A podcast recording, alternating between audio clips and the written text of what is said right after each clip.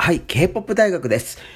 えーと、先ほどですね、あの、5分前ですけれども、えー、ジェン・ソミ様のファーストアルバムというか、あの、今までのバースデーからのすべての、えー、シングル曲も含めての、えー、でもまあ、これはもう記念すべきデビューアルバムですよね。XOXO のですね、えー、っと、表題曲になるタイトル曲の MV と楽曲が解禁になりました。あの、K-POP 大学はずっとあの、前回のあの、ソミ様のエントリーの時にも言いましたけれども、彼女の本当になんか数奇な運命じゃないけど、その IOI でデビューしてから、で、彼女がまあその後ですね、本当によくわからない不遇な長い年月を経て、バースでデビューしてから、で、バースでデビューしてからも、もう様々な YG のですね、あのなんつうんですかね、不祥事というか、様々なことがあって、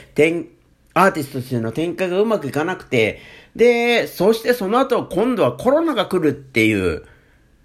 彼女のそのアーティスト的な、いわゆるそのアイドルとしてのポテンシャルに関してはもう本当に不幸なことが様々起こって、彼女のあるべきポテンシャルが、あの、発揮されていないということを前回のソミ様のあのエントリーの時にはお話しさせていただきました。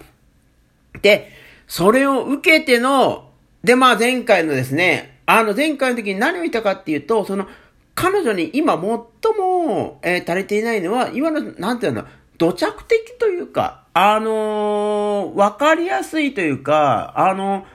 アイドルとして、なんかやっといた方がいいんじゃないの？的な、プロモーション技が使われてないっていうことを、まあ、あの、ずっと言ってたわけですよね。あの、K-POP 大学は。で、それをやった上でないとなかなかその、彼女の本当のポテンシャルみたいなものっていうのは見えないんじゃないかっていう話をさせていただいていて、で、それがなされたのが、あの、前作のダムダムなんですよね。あの、もう TikTok やらインスタとかでもですね、まあ本当にえぐいくらい、いやもうそこにもう本当にお金をぶっ込むっていうのが本当に正しいんです。た、そこに、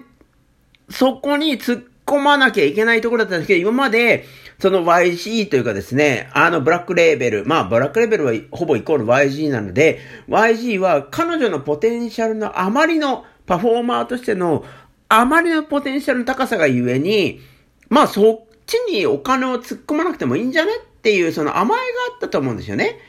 でも、前回のそのダムダムのプロモーションにおいてはもう、本当にこれでもかっていうぐらい SNS 系、まあ特に TikTok とあの、インスタですよね。ここにですね、もう死ぬほどお金がかけられていて、あの、様々な形で、うわ、すごいなと思われた方も多いと思うんですけども、もう死ぬほどお金がかけられていました。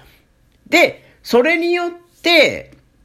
そのもう、僕らはですよ、K-POP 大学を含めて僕らは、ソミ様のとんでもないそのパフォーマーとしてのスキルであるとか、彼女の、えー、パフォーマーとして、まあ、天性の、天性の花の部分というか、これは IOI の時から言われてるんですけども、もう彼女にはもう、天、なんだろう、生まれついて持っているパフォーマーとしての輝きがあるわけですよね。で、それを分かってる人は分かってるんだけど、あまりにもその、彼女が IOI を辞めてから、えー、IOI を卒業、解散卒業してからの流れっていうのは分かりにくい流れになっていたので、あの、未だに K-POP 大学はその、バースデーっていうのは K-POP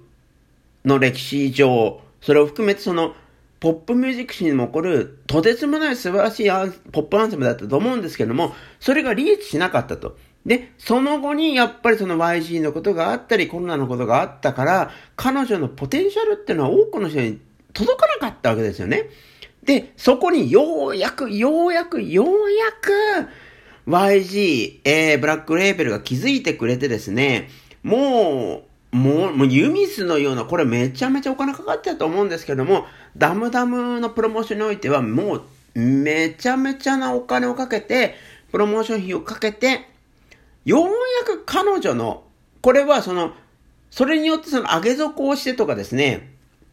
その、嘘の魅力を拡散させるためにってことではなくて、彼女、孫美様っていう、本当に希代のポップアーティスト、ポップアイドルの、その、素晴らしさを届けるための努力をようやく会社側がしたっていうのがダムダムなんですよね。だから、楽曲的に言うと、いわゆるそのテディ節というか、あの、まあ、これまでのそのブラックピンクとか、テディ様、テディ先生の楽曲に沿っていたので、そこまで特筆した楽曲ではなかったんですけども、もうやらなければいけないことを会社がやることによって、ようやく、本当にようやくですね、あの、ソミ様っていうのは、ポップミュージックにおけるスタートラインに立ったっていう感動が前回のダムダムにはあったんですよね。で、それを受けてのアルバム、そしてそれを受けてのあの、新曲ということで、の意味合いっていうのが今回の楽曲なんですけども、いやー、本当に素晴らしいと思いますね。これがやって欲しかったって楽曲だと思いますよ。あの、まあ、今回ですね、ロッカバラット、いわゆるそのなんか、あの、ダムダム的な EDM、EDM ポップの文脈になってるような、アゲアゲの楽曲ではなくて、もう完全にこれは、あのー、今年の一番のそのポップミュージックの来るミューズである、オリビア・ロドリゴ的な、あの、ロック、ロックグループにおいてのポップアンセムであるっていうことが一つ。それと、やっぱり、この、今、まあ、オリビア・ロドリゴ長がやってるっていうのは、その、なんだろうな、あんまり使いたくない、使いたくないっていうか、わかりやすい言葉なんで使っちゃうんですけども、エモあの、エモポップ、エモパンクのポップミュージック的解釈なんですよね。で、そこにおいては、その何があの楽曲のテーマになってるかっていうと、その、なんていうの、やっぱり失恋体験であったり、恋愛における、その、もうちょ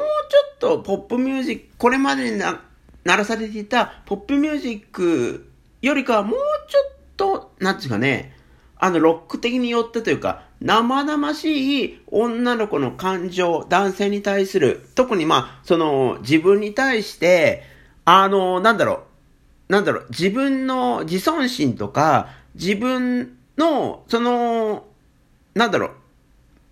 う、うん、女の子としてのセルフイメージを、あの、汚、汚すじゃない、なんだろう。女の子、自分女の子の自分自身のセルフイメージを大切にしない男性に対しての、もう本当に嫉妬というか、あの、今回の MV でも、あの、よく見てくださいね。後半、あの、セットのところに面白い、あの、文字が、あの、掲示されてるんですけど、まあ、あそこに書かれているようなことを、ロバート・ロドリゴちゃんは、あの高らかに宣言して、もう本当に今年のポップクイーンになったわけですよね。で、その、ただ、その、オリビア・ロドリゴ的な、あの、女の子は、その、自分をないがら、ないがしろにした、あの、クソみたいな、お、男子に対して、もっと攻撃的になってもいいっていう、この世界観っていうのは、実はあの、もう、ものすごくなんだろうな、20年ぐらい前のポップミュージックでは、高らかに宣言されていて、それはどういう楽曲かっていうと、アラニス・モリセットというアーティストの You Ought to Know っていう楽曲が、まあ、あの、今の、それまでもあれですよ、あの、様々な女性シンガーソングライターが自分を、に対して、そんな仕打ちを行った男性に対しての抗議声明みたいな楽曲を作ってたんですけども、やっぱりそれはどこかつつましいというか、なんていうか攻撃性を抑えた上で、そんなことは言わなくてもわかるでしょっていうところに留めたところがあるんですよね。でも、その、アラニス・モリセットが、えー、これなんだろう、1995年ですね。1995年にリリースした You Oughta Know っていう楽曲、ポップアンセムが世界を震撼させたのは、もう今までの、なんだろう、それはまあ必要なかったことなんですけどね。あ、実際には。その、慎みとか、その、女の子だ、女性側からここまで男性に向けて直接的な攻撃をしていいのかしらってところを全部取っ払って、アラニス・モリセットっていう人は、この You Ought to Know っていう楽曲で何を言ったかっていうと、私という、なんだろう、私自身というものをないがらしろにした男性、まあ恋人ですよね。恋人はもう死ねと。あんたなんか生きてる必要ないわよっていうことを言ったっていう、その、この楽曲が、あの、本当にオリビア・ロドリゴから今回のソミ様の XXO までの、あの、ポップミュージック史における流れなんですよね。で、このアラニス・モリセットのヨータノーを受けて、これもあの、すごくヒットした曲なんですね。1995年には、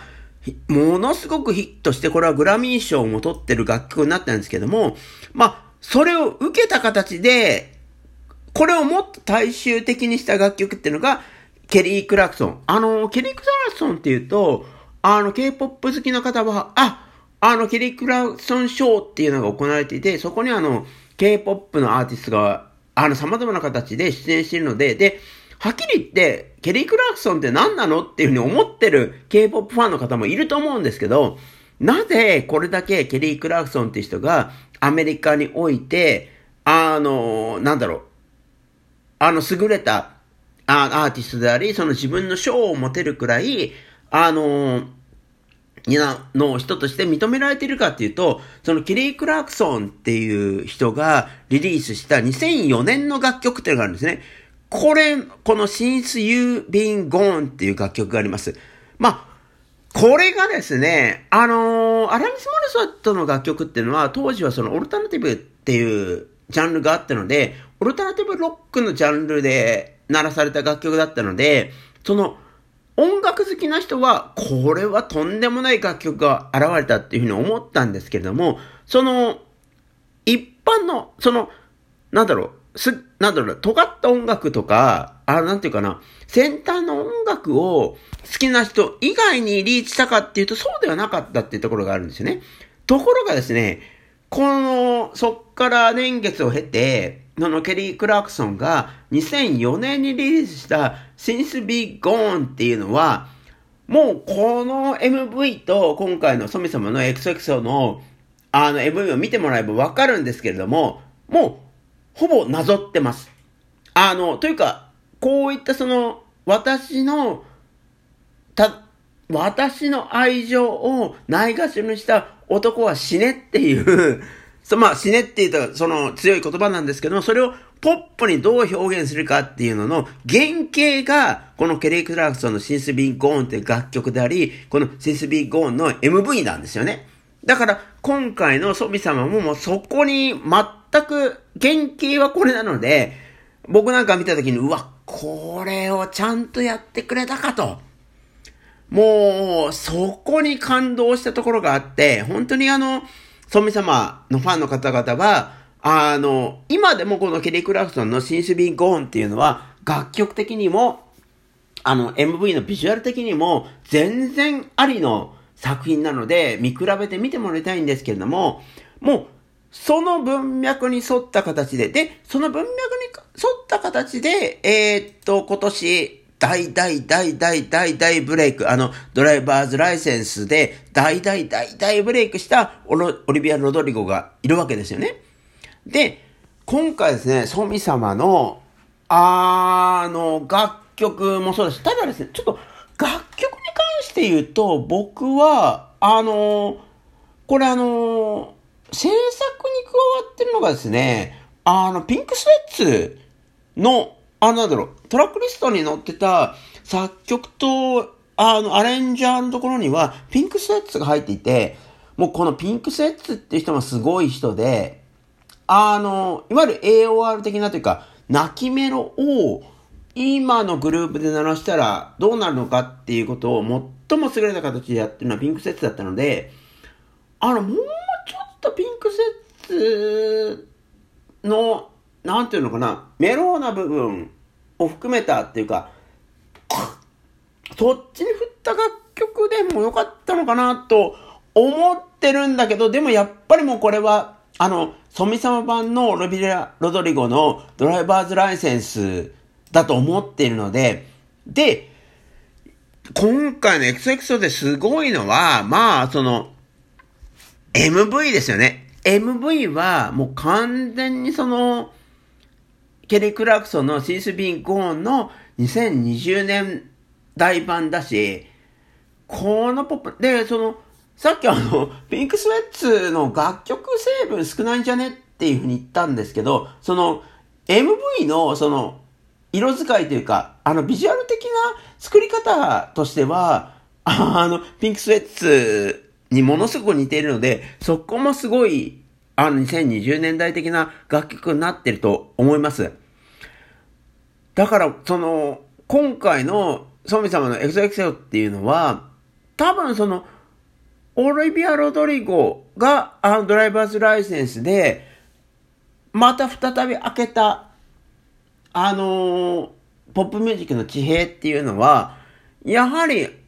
あの、今はどういう時代かっていうと、女の子もそうなんですけど、男性の方がより承認欲求というものを持ってる時代になってるわけですね。その、今まで、あの、ずっとなんだろう、もうこれはポップミュージックが生まれて100年ぐらいの歴史の中においては、女性っていうものが自分を認めてほしい、自分の愛を認めてほしいっていう形で、自らの承認欲求を訴えかけるっていう楽曲が、その女性が発するポップミュージックの、あの、世界観の元になってたわけですね。でも、まあ、1970年代にそうではないんじゃないかっていう、その、大きなクエスチョンが様々なあの女性ソングライターですよね。自ら楽曲を書き、自ら歌うっていう人たちが、その海外に多く出現することによって、その承認欲求、女性における承認欲求ってのは何なんだろう。で、それはほぼちょっと30年ぐらいクエスチョンの形で、なんだろう、制作物、楽曲の世界観の中で出されていたっていうのがポップミュージックの歴史だったんですよね。でも、そのクエスチョンの部分、なぜなんだろうっていうところをもう取っ払っちゃって、いやいやいやいやいやいや、私がこんなに苦しんでるのはお前のせいだ。お前ってのはその恋人ですよね。男性の恋人ですよね。男、お前、ゴミみたいな、お前のせいだっていうふうに言い切ったのが、このアラニス・モリセットのユオータノーという楽曲だったんです。で、それを受けて、あ、これを言っていいんだっていうふうに、世の中に知らしめたのが、ケリー・クラクソンのシンス・ビンゴン。その、ケリー・クラクソンショーとかで、様々な K-POP を紹介してくれている、ケリー・クラクソンの楽曲だった、だったんです。で、それを、もう、本当に、2020年代的な SNS 時代の形。それはですね、あの、じゃあその、なんだろう、俺、アレンジ・モリセットの時代とか、ケリー・クラクソンが発していたメッセージと、その、今とでは何が違うかっていうと、もう、ほぼ、本当は女性的、女性性と男性性っていうのはほぼイコールなんだけど、あの、イコール性でさえ、その今の男の子的であること、女の子的であること、そのイコールでさえ、あなたは認めないのっていう、もう、こ、これまではその攻撃だったんですよね。その、アランジ・モリスともケリー・クラークソンも、その、そういったことがわからない男性を断罪するみたいな形だったんですけども、その、オリビア・ロドリゴのドライバーズライセンスが優れていたのは、ああ、ああ、まあ、こういうのもいるかっていうか、あの、男性にその自らの承認欲求を求めないというか、あの、承認欲求をその恋人に求めるんじゃなくて、あ、そういう相手であれば、自己承認っていう言葉があるんですけども、あの、自分で、なんだろう、自分の世界を作っていくわっていうところまでたどり着いたっていう、その風通しの良さっていうのがオリビアル・ドリゴが今年ブレイクした、あの強い意味合いなんですよね。で、今回のあの、ソミ様の XXO で、本当にまあ楽曲も含めて、まあ特に MV の見せ方ですよね。で、で、K-POP 大学がすげえなと思ったのは、あの、これあの、見ればわかるんですけども、あの、いわゆる、その、ソミ様の、あの楽曲の中における、あの、恋人っていうのは、完全にその、あの、なんだろう、着ぐるみ化されていて、ポップなものになってるわけですよね。だから、その、この中で、ソミ様、楽曲の歌詞とかで、ソミ様が発し、鳴らしている、その、あなたは私の、その、セルフイメージ、あの、自尊心、あの、セルフエスティームを壊そうとした人なのよっていうことを断罪してるんですけども、その断罪する相手っていうのは、もう、着ぐるみになっているので、彼女にとっては、もう、遊び、プレイ、あの、なんだろう、ゲームみたいな形になってるわけですね。まあ、そこが、あの、2020年代的であるし、SNS 時代的でもあるし、そこまで自覚されているというか、あ、私の自尊心はちょっとあなたに汚されてしまったけれども、いや、そんなことをしたあなたはもう、なんだろう、ゲームのプレイと同じような形でイレースするのよっていうところまでその高みまで行ってる。だから、これは変な話、オリビアン・ドリコが、ドライバライズ・ランセンス以降ですね、あの、ファーストアルバムでも、鳴らした世界観より、ちょい先に行ってるんですよね。そこがすげえなと、思ってて、やばいなと思って、今また、あ、さっきのですね、今僕これあの、プレミアで M 見たんですけども、わおわおわお、今、M、プレミアが外れて、は、この可愛さですよね。あのね、オリビア・ロドリゴの L MV は本当にその、いわゆるその、アラニス・モリセットがケリー・クラクソンを元ネタにしているので、なんて言うんですかね。あの、可愛いんですよ。僕本当にあの、彼女の、えー、っと、 drivers license の MV も好きだし、 good 4 u も好きなんですけども、やっぱりね、攻撃性のところが勝ってるんですよ。でも、今回のソミ様の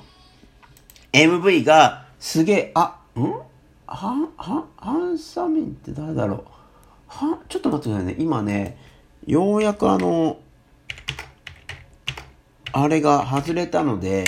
あの、あ、これ誰？ん？あ、フィルムディレクターだ。は、今ですね、この XXO の MV を作った人の、ああ、もう、あれですよね。あれが、出てる。あ、ああ、ああ、まあ、そうですよね。まあ、同じですもんね。あのまあ、ずっと YG も作っている、ハンサミン氏が作ってて、で、あの、ハンサミ氏が何を作ってたかっていうと、あの、ブラックピンクのロゼ様のオンザグラウンドも作ってる人なので、まあ、そこのところはもう完全に、ああの、路線としては同じだなっていうふうに思ってません。ああ、あ、だよね。あ、まあ、 DUMB DUMB も作ってるんだよなっていう。で、 STAYC のえー、ASAP も作ってるんだよなとか、まあそういう話にもなるんですけども、あの、今回は本当にあの、楽曲の世界観に、